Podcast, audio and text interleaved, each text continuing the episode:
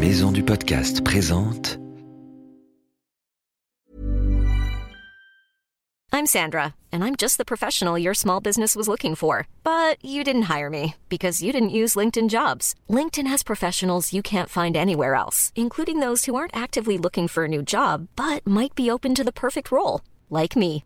In a given month, over 70% of LinkedIn users don't visit other leading job sites. So if you're not looking on LinkedIn, you'll miss out on great candidates like Sandra. Start hiring professionals like a professional. Post your free job on linkedin.com/people slash people today. Wild, le podcast animalier, est une série audio du magazine Pirouette, un mag super chouette pour les enfants de 5 à 8 ans qui aiment comme toi grandir et apprendre avec le sourire.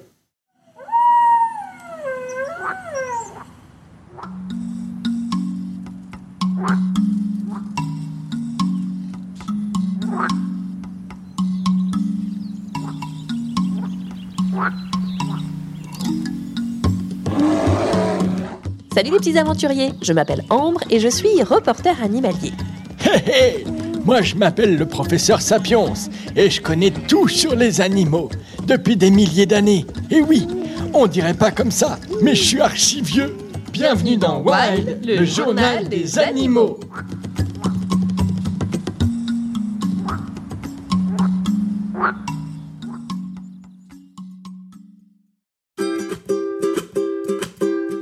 Tout de suite, notre rubrique Animactu. Dans cette rubrique, le professeur Sapiens nous donne des nouvelles extraordinaires des animaux de la planète. Cette semaine, professeur, où êtes-vous? Où l'ai-je mis? Nom d'un castor à roulette. Mais où est-elle passée? Professeur, mais que cherchez-vous? Ma loupe à insectes, enfin. J'en ai absolument besoin. Ah bon? Mais pourquoi? Où êtes-vous? Je suis dans le bateau, direction la Corse, ma grande. La formidable île de beauté. La Corse, bien sûr, je connais cette magnifique île française en Méditerranée. Mais pourquoi vous partez en Corse, professeur? Parce que figure-toi que mes copains scientifiques viennent de faire une étonnante découverte là-bas.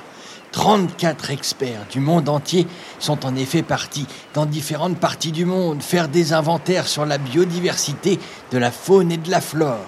En gros, ils sont allés voir si on avait déjà tout exploré ou s'il nous restait des découvertes à faire. Ils ont appelé cette opération le programme La planète revisitée. Oh, chouette Et alors, qu'ont-ils découvert? Des tonnes de choses, figure-toi. Et notamment, ils ont trouvé 12 nouvelles espèces d'invertébrés en Corse, sur notre île de beauté. De belles petites bêtes qu'on n'avait encore jamais vues ailleurs. Ah, C'est merveilleux. Ah bon? Mais quoi comme espèce? Huit mouches, deux guêpes, un papillon et un mille pattes. Formidable, n'est-ce pas? Là, là, là. Voilà, ma loupe, enfin. Elle était tout simplement dans ma poche. Je vais pouvoir aller regarder de plus près toutes ces nouvelles petites bêtes. J'ai tellement hâte de les rencontrer. Je comprends, professeur, c'est un grand jour. D'ailleurs, j'ai l'impression que vous vous êtes fait beau pour l'occasion. Évidemment, oui. J'ai mis ma belle chemise à fleurs. Et j'ai bien brossé ma barbe. Il ne faudrait pas faire peur à ces nouvelles espèces, tu comprends? J'arrive, mes petites mouches. Papy Sapiens va débarquer. Lors de cette étude, les scientifiques ont également trouvé 178 autres espèces en Corse pour la première fois. Pendant longtemps, on a pensé qu'il n'y avait pas grand-chose à voir en Corse. Tu parles, c'est un sacré refuge pour la biodiversité. J'arrive, mes amis, j'arrive Allez, c'est parti pour notre prochaine rubrique Donne ta langue au chat.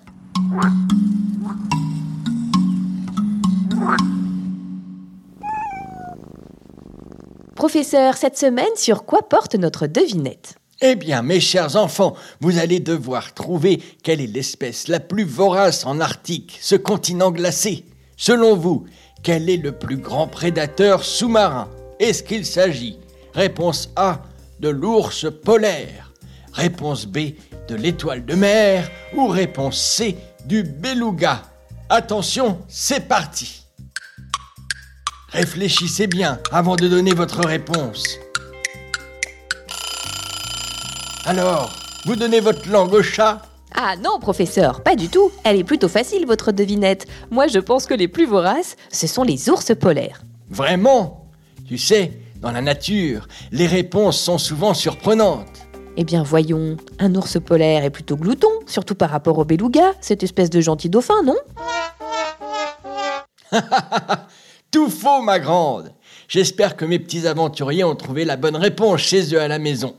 Le plus vorace, le plus grand prédateur en Arctique, ce n'est ni l'ours polaire, ni le beluga, mais bien l'étoile de mer. Quoi? Mais enfin, professeur, vous radotez, c'est impossible. Évidemment que c'est possible. Figure-toi que certaines étoiles de mer de l'Arctique peuvent manger des ours. Leur nom, les Pterasteridae. Quoi? Mais comment ça? Des petits copains scientifiques du Canada sont allés faire des recherches dans les mers froides. Ce qu'ils y ont trouvé est vraiment étonnant. Là-bas, il existe sous l'eau des super prédateurs. Des étoiles de mer capables de dévorer des carcasses d'ours polaires. Et oui, on croit souvent à tort que les petits organismes au fond des mers sont un peu inutiles, qu'ils sont en bas de la chaîne alimentaire. Eh bien, c'est totalement faux. Les Pterastercidae sont redoutables. Alors évidemment, elles ne mangent pas des ours vivants, tu l'auras compris, mais elles peuvent manger un vieil ours mort qui coule au fond de l'eau, par exemple. Professeur, cette étude est vraiment surprenante. On s'amuse tellement avec les découvertes de la nature, nom d'un caméléon sans dents.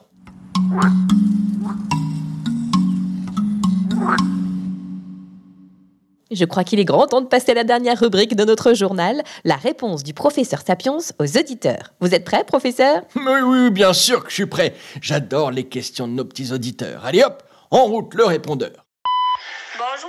Je m'appelle Kezia. J'ai 8 ans. Je suis camerounaise. Je voudrais savoir pourquoi les porcs-épics ont des piquants partout sur le dos et pourquoi on les appelle porcs-épics.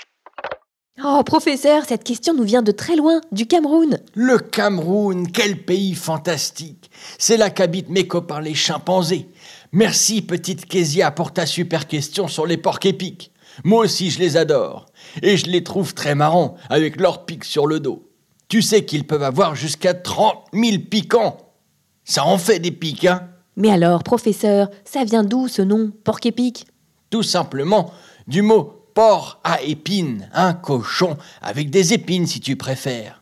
C'est un peu n'importe quoi, car le porc épic ne ressemble pas du tout à un cochon. Il est d'ailleurs de la famille des rongeurs, il est plus proche d'une souris que d'un cochon. Et à quoi ça lui sert? À se défendre? Bien sûr, bien évidemment. D'ailleurs, la légende raconte que quand on l'embête, il s'enlève une épine et la lance sur son adversaire. C'est pas tout à fait vrai. Il ne peut pas lancer ses pics, mais c'est vrai que ses pics se détachent facilement. Quand un ennemi s'approche trop près de lui, il montre ses fesses, il lui rentre dedans, marche arrière, ses pics restent plantés dans la peau de son ennemi qui ne viendra plus l'embêter. Pratique, non? Merci ma petite Kezia pour ta question et un gros bisou Mouah à tous les habitants du Cameroun. Je vous donne rendez-vous très vite et très bientôt pour un nouvel épisode de Wild, le, podcast animalier. Wild, le podcast animalier sort tous les mercredis et c'est gratuit. Abonne-toi pour ne rater aucun épisode.